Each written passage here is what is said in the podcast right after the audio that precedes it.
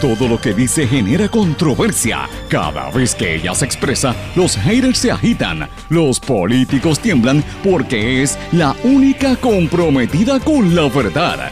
Periodista, bloguera, relacionista licenciada, analista de la noticia, escritora y le dicen la provocadora en las redes sociales. Y ahora comienza en blanco y negro con Sandra Rodríguez Coto. Que se preparen los planes médicos que viene el regulador federal a investigar el pago de recortes de pelo o de groomer para las mascotas, la publicidad excesiva en los planes Advantage y el gasto de más. Viene el número 2 de Medicare para Puerto Rico.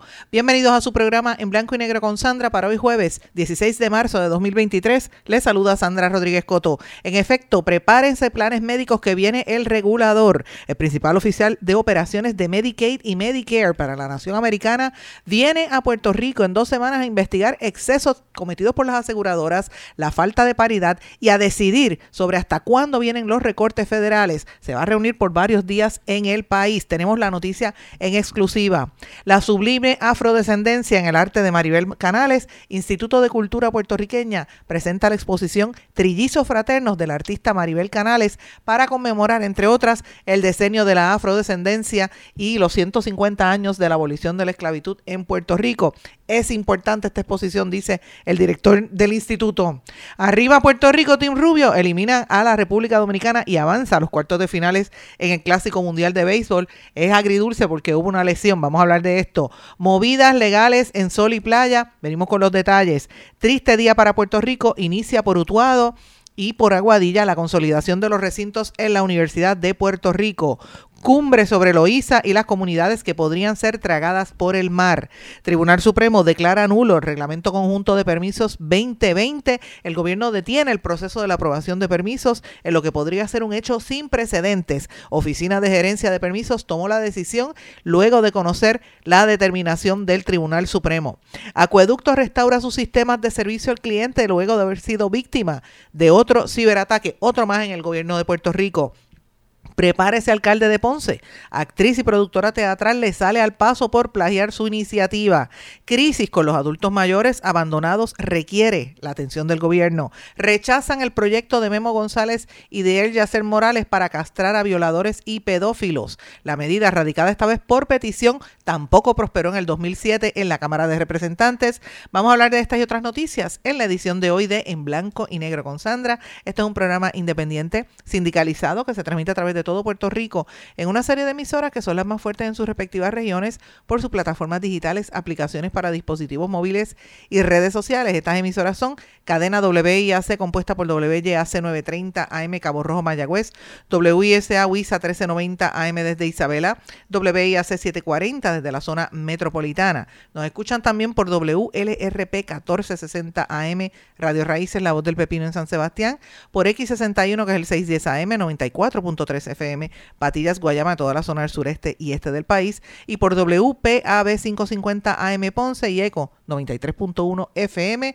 Vamos de lleno con los temas para el día de hoy. En blanco y negro con Sandra Rodríguez Coto. Muy buenas tardes y bienvenidos a esta edición de En Blanco y Negro con Sandra. Espero que estén todos muy bien. Gracias por su sintonía, gracias por sus mensajes de apoyo. Hoy estoy empezando el programa, ya a esta hora estoy cansada, necesito tomarme un café porque realmente anoche me acosté tarde. No sé si les pasó esto, estábamos como que hyper después de la victoria de Puerto Rico cuando triunfó y derrotando a la República Dominicana 5 a 2 y, y pasó a los cuartos de finales en el Clásico Mundial de Béisbol, pues uno se queda como hiperactivo, pero evidentemente fue triste, fue agridulce porque ahora al saber que eh, pues el, el, uno de los, de los lanzadores boricos pues se tiene que fastidiar porque se, se lastimó la rodilla. Me refiero a eh, la lesión que, que, sufrió el cerrador estelar Edwin Sugar Díaz. Pues es triste porque tú sabes que ya no va a poder jugar, pero a la misma vez no, no podemos negar que eso, eh, ¿verdad? Eso no, no, no tapa la realidad de que han estado eh, viniendo un poco de atrás y ganando en los últimos partidos. Así que, pues, este una de cal y una de arena. A mí lo importante de esto para mí, yo no sigo el, el béisbol y debo decirle honestamente que no me gusta mucho ese deporte. Y sé que estoy hablando herejía para muchas personas que son fanáticos, pero la realidad es que a mí no me importa si es béisbol o baloncesto o lo que sea. Todo lo que sea, eh, aquí lo importante es que son eventos que unen al pueblo puertorriqueño. Y esto para mí es importante ver a estos muchachos del Team Rubio, la gente que se anima, no solamente aquí, sino en la diáspora. Eh, yo he estado viendo la cobertura eh, prácticamente en vivo que estaba haciendo Eiborico, el amigo José Maldonado, con su papá Maldo, que estaban allá gozando. Y uno pues se, ríe de estas alegrías que siente el pueblo en momentos de tanta necesidad y tanta dificultad que vivimos todos los puertorriqueños. Así que siempre estas, estas cosas, el deporte, la cultura, nos une y nos identifica. Estos son los momentos importantes de nuestra vida y, y que nos une como pueblo. Así que hay que celebrarlo, aunque estemos amanecidos y necesitemos café hasta ahora. Estoy ahí un poco como que me arrastro, pero bueno, eh, eh, hay que hacerlo, hay que hacerlo, es la realidad. Pero, evidentemente, el deporte no es solamente lo único importante. Hoy también eh, publiqué, de hecho, lo publiqué anoche y lo estoy invitando para que vayan. Hoy abre una exposición importante en el Arsenal de la Puntilla, una exposición de arte de la artista plástica Maribel Canales. El director ejecutivo del Instituto de Cultura, Carlos Ruiz, me decía ayer me dijo, Sandra, esto es bien importante porque, y es verdad lo que él dice, estamos empezando, estamos en el mes de marzo, para el que me esté escuchando. Marzo es el mes de la afrodescendencia. La semana que viene vamos a estar hablando muchísimo de esto. Es la cumbre de la afrodescendencia también en la Universidad de Puerto Rico. ¿Y por qué afrodescendencia? Porque mire, el 22 de marzo es el día de la abolición de la esclavitud, pero este año es una fecha eh, importante porque se conmemoran 150 años de, esa, de ese evento. Y es más allá de hablar del racismo y del color blanco y negro, no, no. Hay que hablar de otros contextos de lo que representa esto para nuestra cultura, para nuestra formación de identidad de pueblo, ¿verdad? Así que es una fecha importante y esto se está conmemorando con una serie de eventos artísticos.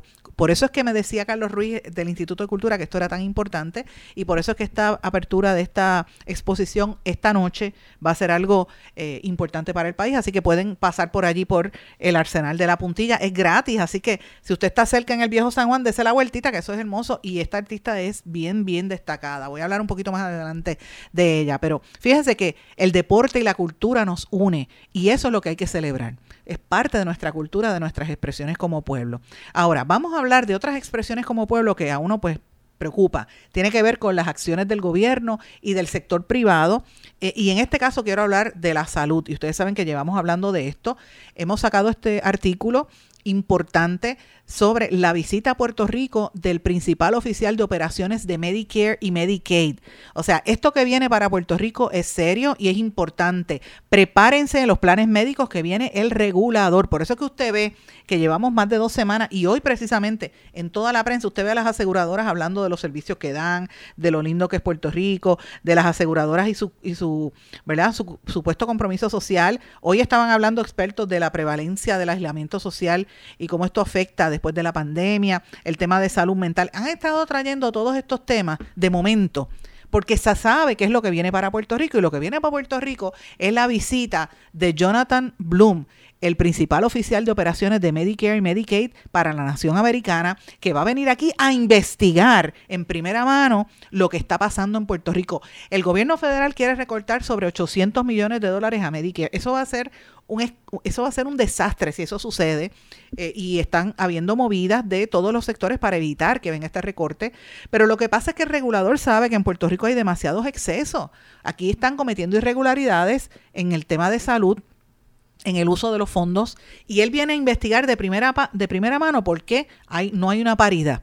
Y va a venir a reunirse con pacientes, va a visitar hospitales, va a estar dando visitas sorpresa incluso fuera de la zona metropolitana, porque Puerto Rico no es San Juan. Y esto no se trata de una visita de pisada de mosca, como hacen algunos americanos que vienen aquí, dan cara, se toman dos fotos y se van. No, no, no. De hecho, en el pasado habían venido eh, jefes directivos de Medicare, pero siempre por lo general venían una o dos horas, se reunían con el gobernador en Fortaleza y arrancaban. No, no, no, este va a estar aquí varios días hablando con la gente, investigando para ver cuál es la decisión. ¿Por qué esto es importante, señores? Porque se trata de la salud de los puertorriqueños. Y esto yo lo confirmé por múltiples fuentes. Yo sabía que esta visita venía, la sabía hace más de un mes, pero estaba esperando la corroboración. Finalmente ayer tuve la oportunidad de conversar con Marina Díaz, que es la directora de CMS en Puerto Rico, eh, el, regulador, ¿verdad? Eh, de, de servicios médicos en Puerto Rico a nivel federal y me confirmó una serie de, datos. Hay unos datos que ella no me puede hablar porque no tiene la, autorización para hablar, pero que yo los he venido corroborando por otros sectores dentro del Departamento de Salud, por sectores, ¿verdad?, de las aseguradoras privadas que no quieren hablar para récord, y también eh, lo confirmé mediante una conversación que tuve ayer en la tarde. Mientras estaba en el Canal 5, ustedes saben que les dije ayer que estuve allí un ratito, en lo que esperaba para salir al aire, me puse a hablar con Cameron McKenzie, el presidente de la Cámara de Comercio, que me confirmó también lo que ya yo sabía, porque yo tengo la copia del itinerario de lo que va a estar haciendo este señor aquí. Porque aparte de las reuniones eh, privadas, va a estar eh, reunido en un evento todo el día de la Cámara de Comercio, que, que, ellos lo titulan el Health Insurance Conference, la conferencia de, de ¿verdad? de la industria de la salud y los seguros de salud. Y como los principales oradores va a estar Jonathan Blum, que como dije, el Principal Deputy Administrator and Chief Operating Officer de los Center for Medicare and Medicaid Services, US Department of Health and Human Services. Él va a estar hablando sobre las prioridades que tiene el Departamento de Salud Federal eh, para toda la región, cuáles son las, las, recomendaciones programáticas que va a hacer la administración de Biden para el, el, ¿verdad? el, el desembolso de fondos y qué se debe, cómo debe ser el gasto de los fondos Medicaid en Puerto Rico y Medicare en Puerto Rico y cuál sería el rol de Puerto Rico en, cómo se encamina, ¿verdad? A nivel nacional en los Estados Unidos, cómo se reinventa el sistema de salud. Eso es de lo que él va a estar hablando. Él no viene solo, él viene con Melanie Egorin, que es la eh, secretaria, Assistant Secretary for Legislation del Departamento de, eh, de Salud y Recursos Humanos. Eh, también viene, aparte de, de esta ejecutiva del Departamento de Salud, viene también la Shaw Worship McLeaver, que es el director de la Oficina de Minorías de los Centros de Medicare y Medicaid en Puerto Rico. Y vienen otros ejecutivos de, este de, este, de esta entidad federal. O sea, viene como un grupo grande a investigar lo que está pasando aquí. ¿Por qué esto es serio, señores? Pues reitero, habíamos hablado de que se está eh, planificando, ya se anunció un potencial recorte de 800 millones de dólares. Eh, y, el hecho de que tú vengas a, la persona, a la número dos de esta agencia, a venir aquí, pues es serio. Como dije, antes habían venido, mm, antes venían de pisada de mosca o iban y se reunían con el gobernador una o dos horas y se iban. Esta vez no, esta vez va a estar reunido. Y, y esto es serio porque ellos se han dado cuenta de lo que de verdad está pasando en Puerto Rico, que tiene mucho que ver con eh, las irregularidades en el, en el desembolso de fondos y por qué las aseguradoras están utilizando ¿verdad? los fondos para otras cosas según se alega, ¿verdad? Así que entre las cosas que él va a investigar son los excesos que comenten a las aseguradoras. Eh, prepárense todos estos gastos específicos de, de los planes Medicare Advantage que te decían, te recortamos, te hacemos un groomer para el perro y te recortamos la grama y te hacemos el jardín.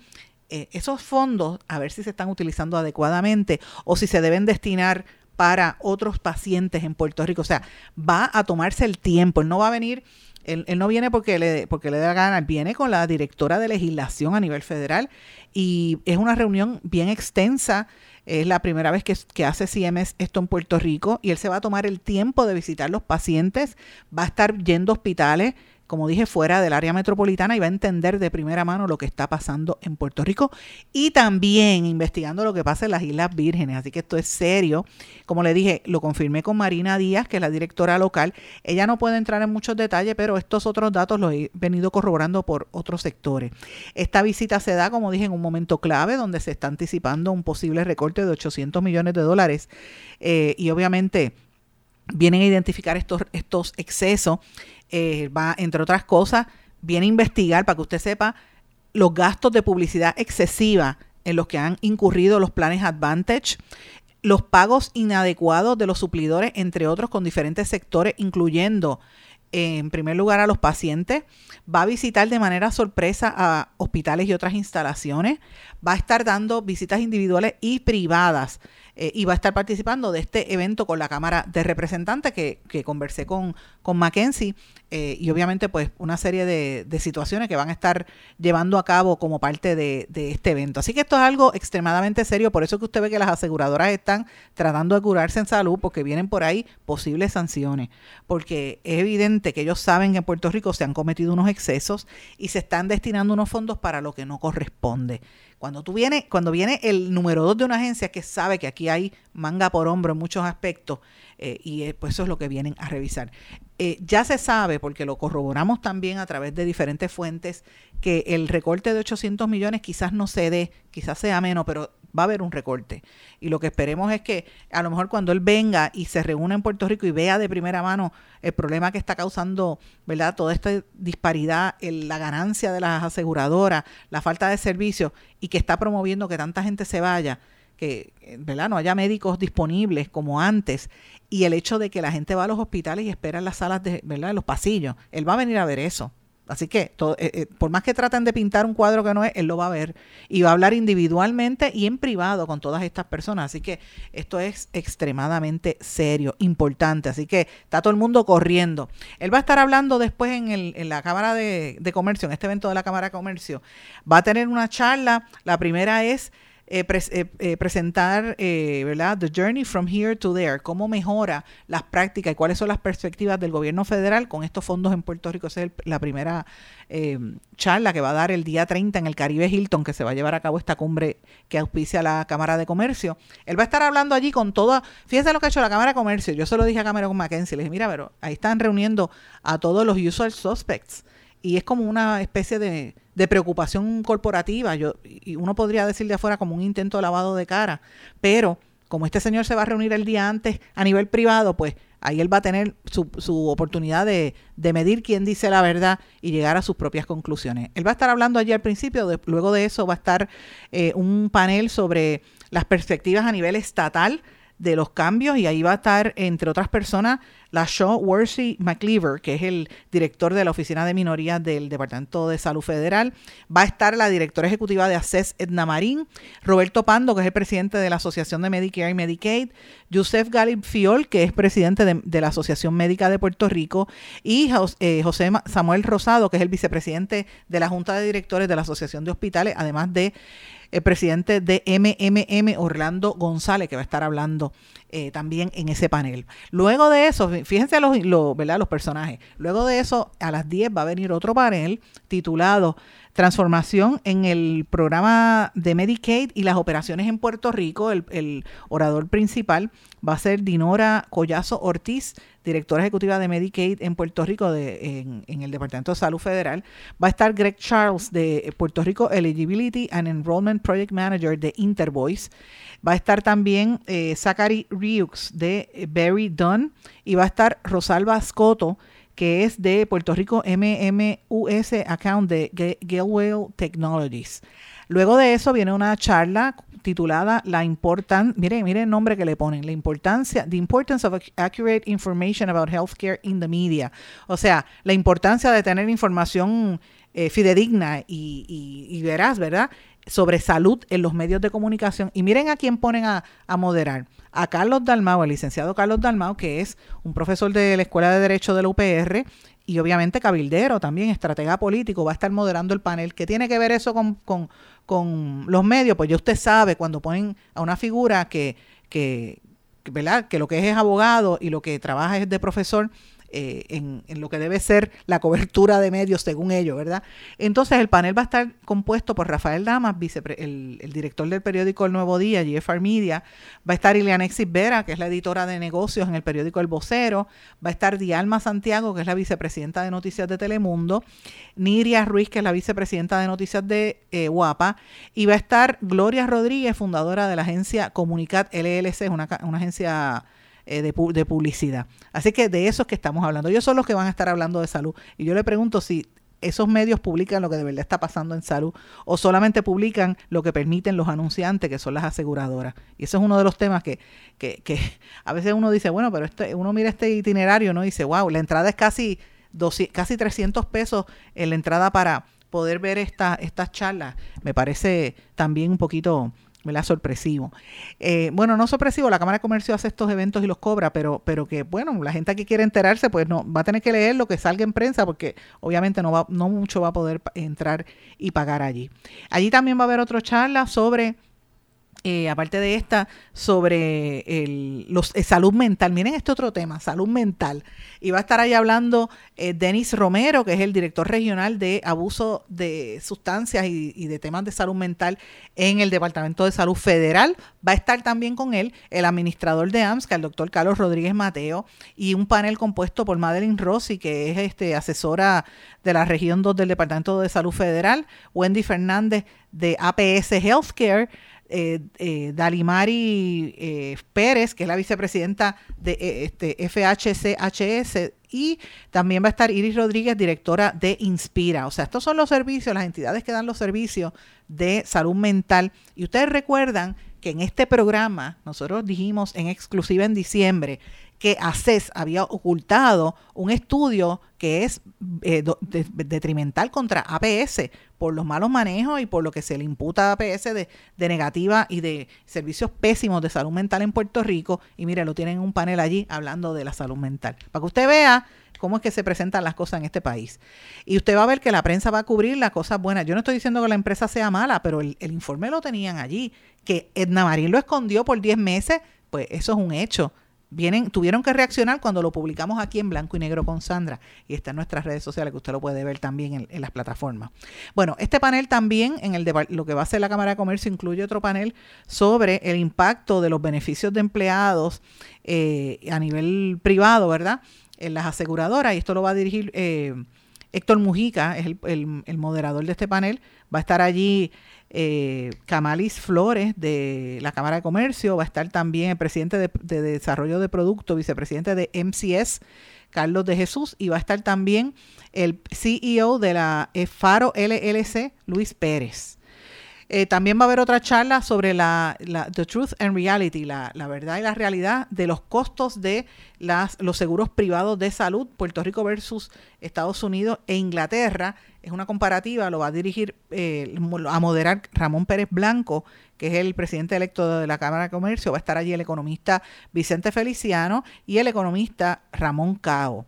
Eh, además de eso, va a haber uno sobre un perfil y recomendaciones de la, de la Oficina del Comisionado de Seguros de Puerto Rico, que él va a estar dirigiéndose a los presentes allí y lo, y lo modera ese panel Luis Pizarro, que también es de la Cámara de Comercio, y con eso terminan los eventos. Este evento va a estar siendo, está siendo auspiciado por MMM, Pharmamix, MCS, Triple S, Merck, Alivia, va a estar Lopito Ileana Howie, Grupo eh, Uno Radio Group, Telemundo, Birling eh, Sterling, Nuevo Día, Caribbean Business, MCS, Merck, Avexus, Triple S, First Medical, Estudios Técnicos, Walmart, AES Puerto Rico, Pharmamix, Amgen, Cooperativa de Seguros Múltiples, STP, Risk One, Fulcro, eh, eh, Grant Thompson, WorldNet, Rico, también está, me parece que es Alivia, Tucoop, va a estar entre otros Metropistas y otras entidades. Es para que ustedes vean quiénes son los que de verdad están auspiciando estos eventos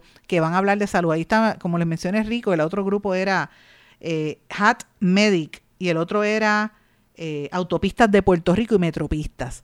Fíjense quiénes están hablando de salud. Esos son los que auspician este evento de la Cámara de Comercio.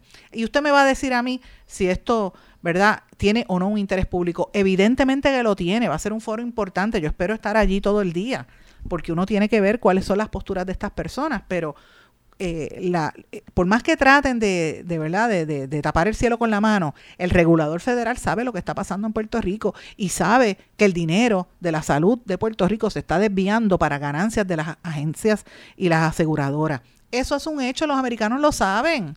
Por eso es que vienen los recortes y por eso es que vienen a, ver de verdad qué está pasando. Así que este me parece que este esfuerzo, vamos a ver muchas cosas sucediendo ese día, esos días aquí en Puerto Rico, pero estoy revelando esta información que es una exclusiva de En Blanco y Negro con Sandra. Así que, ¿qué va a pasar aquí? Eso lo veremos sobre la marcha. Mientras tanto, el lo más importante es que estas personas van a estar reuniéndose con médicos y con pacientes y yendo a las salas para ver de verdad lo que está pasando en Puerto Rico, que no les cuenten. Así que ya ustedes saben en detalle, les, he entrado en detalle muy preciso de lo que va a estar sucediendo aquí en las próximas horas y usted va a ver esta noticia publicada posiblemente la semana que viene. Yo me imagino que para martes o miércoles va a empezar a salir en los periódicos, si no es que sale lunes, eh, pero pero evidentemente la semana que viene usted va a ver esta noticia eh, porque ya es inminente. Y si no la publican la semana que viene, entonces saldría la, la semana del 27, pero se enteró aquí primero en blanco y negro con Sandra. Voy a una pausa. Cuando regrese vamos a hablar de otros temas importantes para el día de hoy. No se retiren, el análisis y la controversia continúa en breve, en blanco y negro, con Sandra Rodríguez Coto.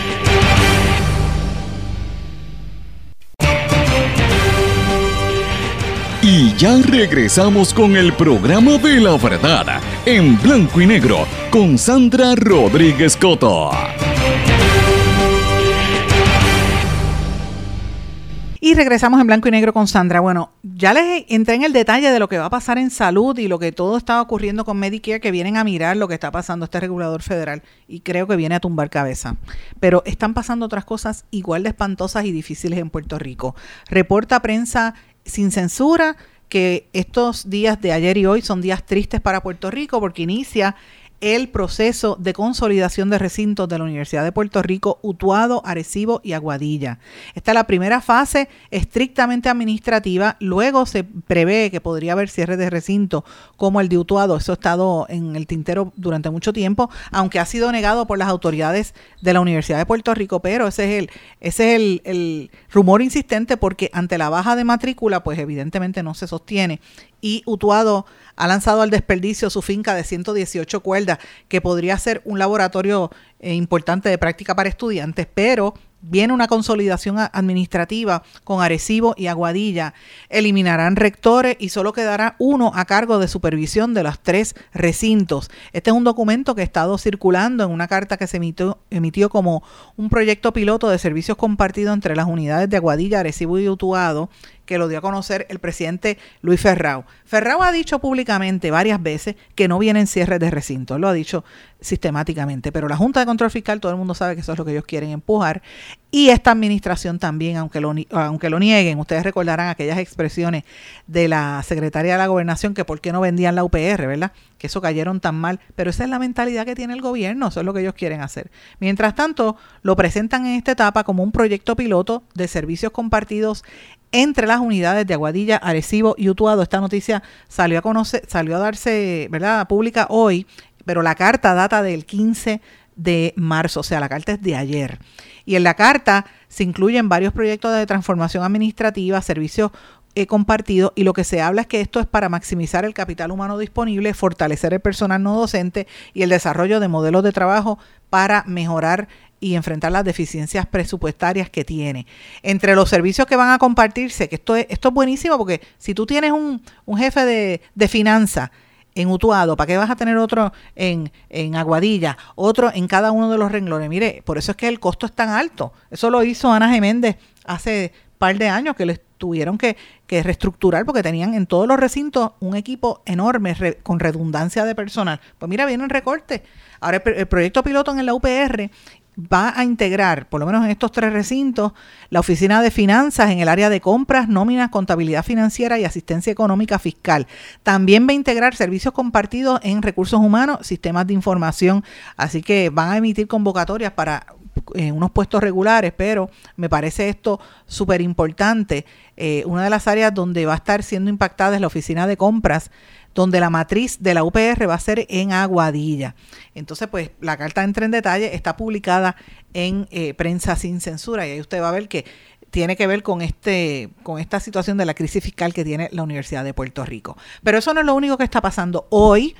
Va a estar llevándose a cabo, de hecho se está llevando a cabo eh, desde tempranas horas de la mañana, desde las 8 de la mañana, y debe concluir como a las 3 o 4 de la tarde. Es una cumbre sobre erosión costera, que esto lo dio a conocer la alcaldesa de Loíza, Juliana Nazario, eh, donde va a estar una serie de eh, especialistas que vienen a hablar sobre el tema. De hecho, viene la embajadora de Noruega en Washington, Anniken Rambert Krudnes, que es experta en leyes marítimas y en el Ártico. Van a estar reuniéndose en el Centro Correcamar en Loíza desde las 8 de la mañana, como les dije. Y este también va a estar la la comisionada residente Jennifer González. Así que esto es un evento bastante grande porque el mar se está comiendo la playa. Eh, además de estas personas va a estar participando personal del Cuerpo de Ingenieros, la Agencia Federal para el Manejo de Emergencias, Departamento de Recursos Naturales y el negociado de manejo de emergencias y administración de desastres. Así que me parece interesante. En Loíza recientemente se hizo un rompeolas de 300 pies en las parcelas Suárez, costó 3.3 millones de dólares. En otras partes dijeron que iban a poner unas piedras y lo que hicieron fue el, el agua se las llevó. Todo esto fue financiado por el Colegio de Ingenieros eh, pero obviamente hay un estudio publicado en el año 2017 por la Red de Playas de Puerto Rico y el Caribe que lo dijo para naturaleza, que decía que el 60%, o sea, 4.324 áreas estudiadas en diferentes playas de Puerto Rico presentaban erosión o pérdida de sedimento. Y esto se agravó después del paso del huracán María y se sigue agravando con las construcciones ilegales que se están dando en todo Puerto Rico. Así que eh, de, eso, de eso que se trata. Una de esas construcciones ilegales precisamente es lo que está pasando en Rincón con la determinación que, que ha habido recientemente en Rincón y con lo que está pasando en el área de allá en Aguadilla eh, que usted sabe que en Aguadilla están pasando también otros 20, 20, 20 pesos, como dicen eh, por demás, ¿verdad? Están pasando muchísimas cosas allí en esa región. Pero bueno, quiero mencionarle brevemente, bueno, tengo otros temas, pero quiero resumir lo que está pasando en Sol y Playa, porque el juez administrador del Tribunal de Aguadilla, David Quiñones, le dio un plazo de cinco días a los condómines de Sol y Playa para que saquen el permiso de demoler la, la, la, montaña esa ahí de cemento, esa mole de cemento que tenían para protegerse, tienen que eliminar ese muro de cemento que plantaron porque esa es un área de bien de dominio público en la playa los almendros en Rincón.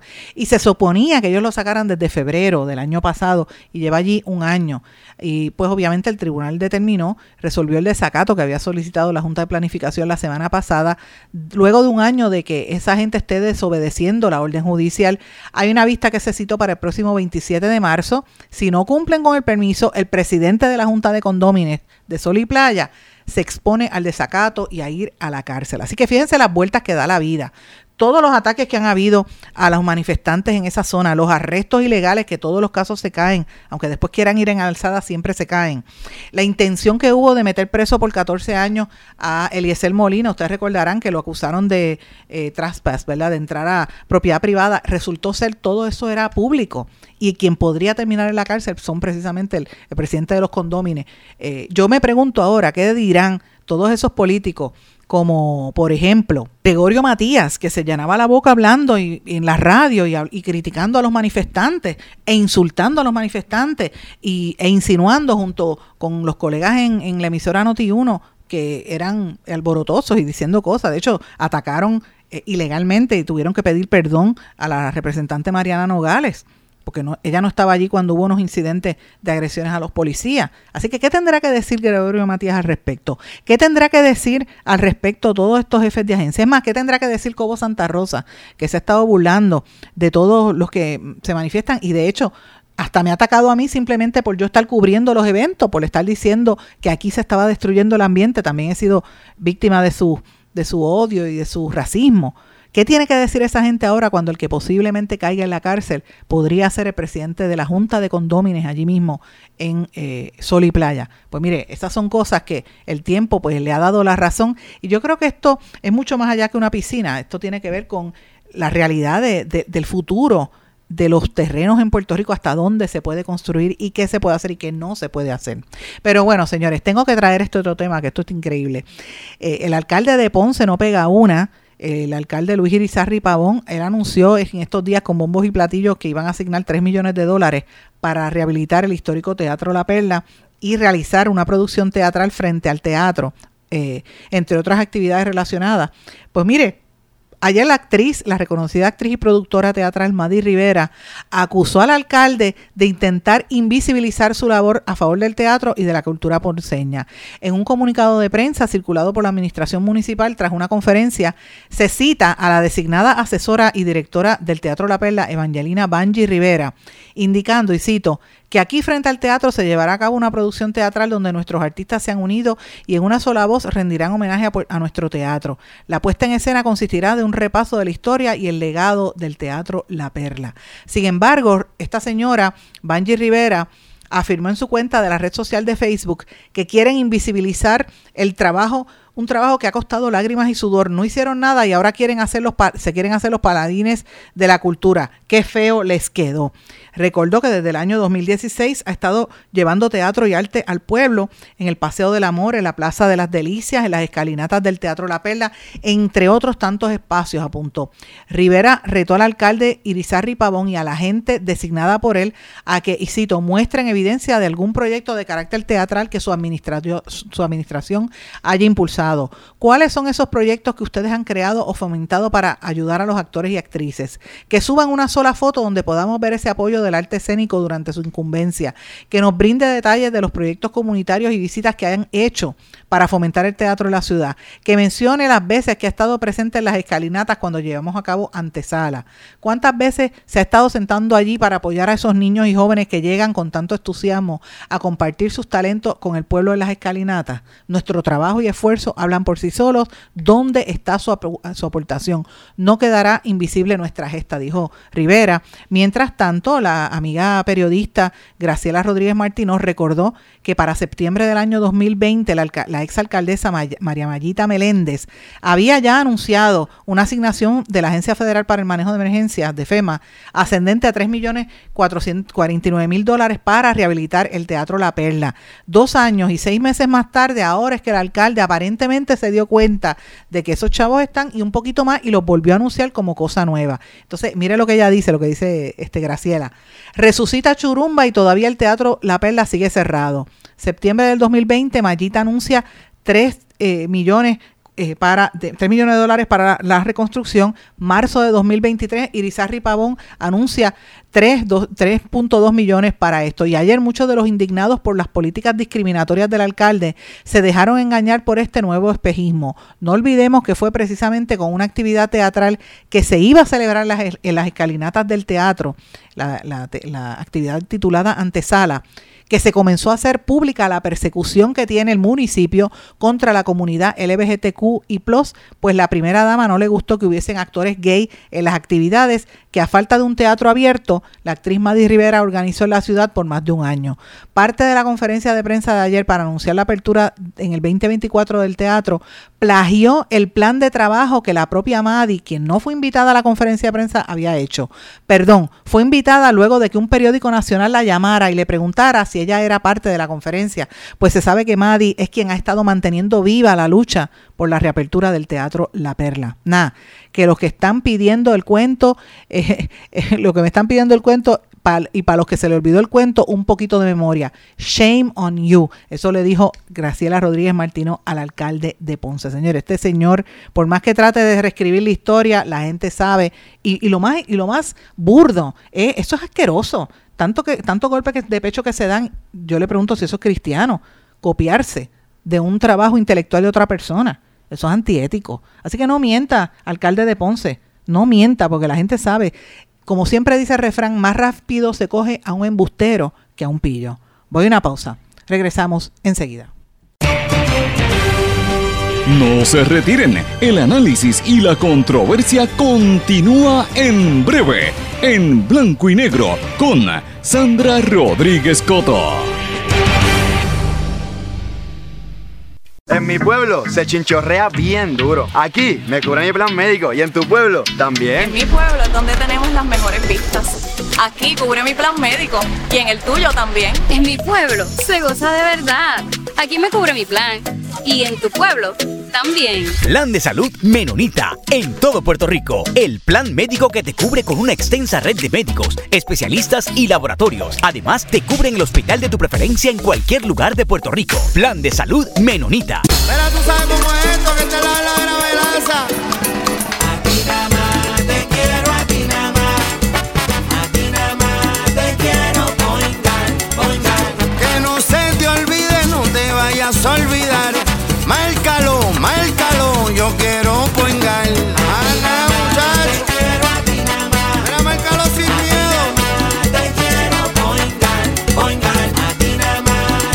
Yo quiero point guard.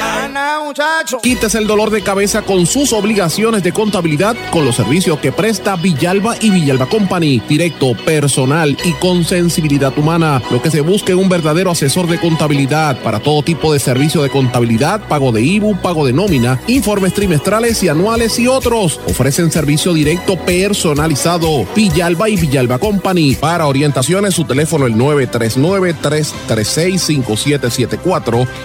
939-336-5774. Y ya regresamos con el programa de la verdad en blanco y negro con Sandra Rodríguez Coto. Regresamos a esta parte final de En Blanco y Negro con Sandra. Brevemente les menciono, el presidente de la Asociación de Alcaldes de Puerto Rico y virtual candidato, el aspirante a la gobernación por el Partido Popular, Luis Javier Hernández, reaccionó a los datos más recientes del Departamento de la Familia con relación a las 529 querellas recibidas de adultos abandonados en los hospitales de Puerto Rico y está reclamando una atención urgente del gobernador. Esto que está haciendo eh, el candidato popular, ¿verdad? Eh, Luis Javier Hernández, se replica en otras personas que han estado repitiendo este mismo tema. Así que esto es un asunto sumamente serio. Vamos a estar hablando de esto en los próximos días. También quería mencionar que Acueductos anunció que restauró sus sistemas de servicio al cliente luego de haber sido víctimas de un ciberataque. Eh, no es el primer ciberataque. Yo me pregunto qué está pasando con las computadoras del gobierno. Recuerden el ciberataque que dejó sin peajes por un montón de meses, casi dos meses, al pueblo de Puerto Rico por otro ataque cibernético, ¿verdad? A los sistemas de computadora. Pero ya en Acueductos dice que está funcionario, funcionando y que ya eh, se le notificó al FBI, la, Agencia Estatal de Seguridad e Infraestructura le, le notificó al FBI lo que estaba pasando con los ciberataques. Pero hay una noticia que es súper importante, que le han dado bastante espacio y es algo que nosotros trabajamos aquí desde hace tiempo.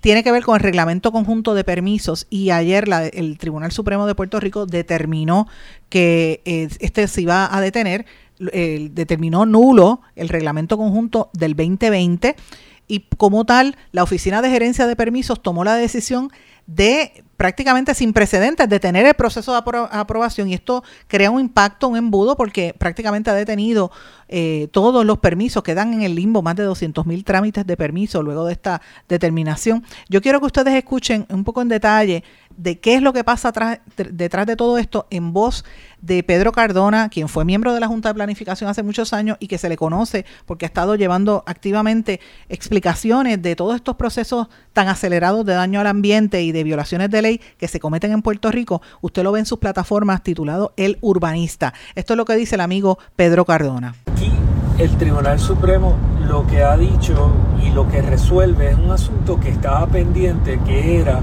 si la OPE tenía participación en el caso y al no haber sido parte del proceso para determinar la nulidad del reglamento conjunto, pues entonces la determinación del tribunal que validaron todos los foros eh, y en múltiples ocasiones el Tribunal Supremo eh, se, se sostiene o no. Bajo ese asunto, como ese asunto estaba pendiente, la Junta de Planificación, la OCPE y el director de eh, Desarrollo Económico, Manuel Sidre, decían que hasta tanto eso no se resolviera, ellos iban a continuar utilizando el reglamento conjunto 2020 y encaminaron lo que es la revisión y el nuevo reglamento que se presentó en vistas públicas a finales del año pasado, reglamento 2022. ¿Qué pasa? Baja esta determinación, concluye que la OPE no tenía jurisdicción, que por lo tanto la determinación que se había llegado antes es válida en cuanto a la nulidad del reglamento conjunto de 2020 y pues eso es, es, un gran logro. A raíz de esto salen unas expresiones de la directora de la Oficina de Gerencia de Permisos, arquitecta María Cintrón, que decide unilateralmente cerrar el portal de trámite de todo permiso en Puerto Rico porque dice que esto ha creado un caos, la determinación, y que ellas no pueden estar continuando con los trámites que están en curso. Esa determinación de la arquitecta Cintrón, aparte de irresponsable, no se sostiene. usted no puede que el tribunal haya llegado a una determinación. En el día de hoy debe haber habido una sesión de junta de planificación donde hayan resuelto cuál es el reglamento que se va a utilizar a partir de mañana. Y la determinación de la arquitecta Cintrón va a tener que retractarse, porque eso no se sostiene. Ciertamente se han mencionado unos números, unas cifras de permisos que están en entredicho y eso se va a tener que resolver. Los números son elevadísimos y claramente aquí lo que tenemos que tener nosotros bien bien claro es que la Junta, la OPE y el Departamento de Desarrollo Económico fueron tan irresponsables que fueron capaces de comprometer la integridad de todos esos permisos que se citan ahí. Pero eso no quiere decir que en automático esos permisos quedan revocados o anulados. Hay que llevarlo por el trámite y entonces verlo. Para que ustedes tengan una idea, si un permiso se otorgó para un distrito que existía en el reglamento de 2010 y existe en el reglamento de 2020, ese permiso que se otorgó, como no hay una diferencia sustancial, si es que no la hay en los distritos, presumiendo que no lo hubiera, ese trámite no tiene problema. El problema son todos estos cambios heroicos que hizo la Junta de Planificación y la OPE, donde autorizaban cosas a través de un cambio de distrito que había sido cuestionado durante la aprobación del reglamento 2020, esos se van a ver afectados. ¿Cuál es un caso particularmente importante para todos y todas nosotros? El caso de The Cliff. El caso de The Cliff queda totalmente invalidado, porque ese caso era un caso donde se estaba considerando inicialmente un proyecto residencial y ahora se convirtió en un proyecto turístico a través de una conversión que hacía el reglamento 2020 y eso no se sostiene. Entonces ellos, Carlos Román González y ese grupo sí tiene problemas. Y obviamente aquí hay causa para entonces llevar al proyecto de Cliff a que se considere que los permisos que se han otorgado son nulos. Entonces, pero eso requiere un trámite, se abre una posibilidad, aquí se aclara con esta determinación del Tribunal Supremo, pero requiere de unos pasos eh, subsiguientes. No estoy de acuerdo con las expresiones de la arquitecta de que aquí los, todos los trámites se hayan revocado, se hayan detenido y que no se pueda continuar con la plataforma. La plataforma de trámite electrónico existe desde antes del año 2014. En 2016 fue revisada, operaba bajo el reglamento de 2015. Cuando se anuló ese reglamento, empezó a operar bajo la plataforma, eh, bajo el reglamento 2010, luego 2019, luego 2020. Así que esto es una cuestión de simplemente hacer un programado y continuar tramitando estas cosas por un periodo de forma manual para asegurar la estabilidad del Estado.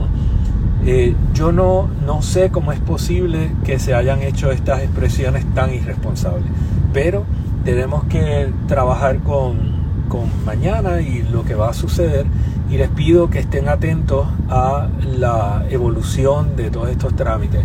Ese era el arquitecto, mejor conocido como el urbanista, Pedro Cardona. En los próximos días vamos a estar escuchando muchísimo de estos temas, así que vamos a estar pendientes a el desarrollo de esta noticia. Pero bueno, vamos a cambiar el tema en estos últimos minutos del programa.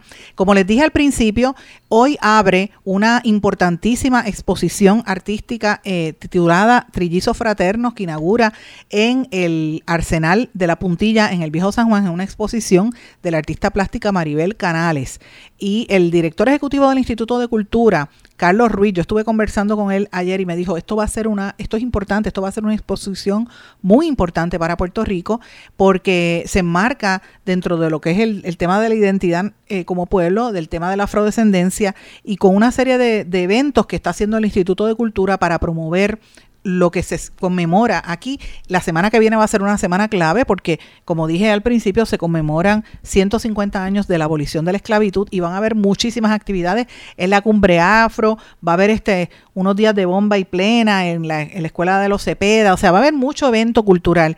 Y esto abre con este, esta eh, ¿verdad? Esta muestra que hace el Instituto de Cultura no es la primera exposición que hay, hay varias concurrentes hoy también.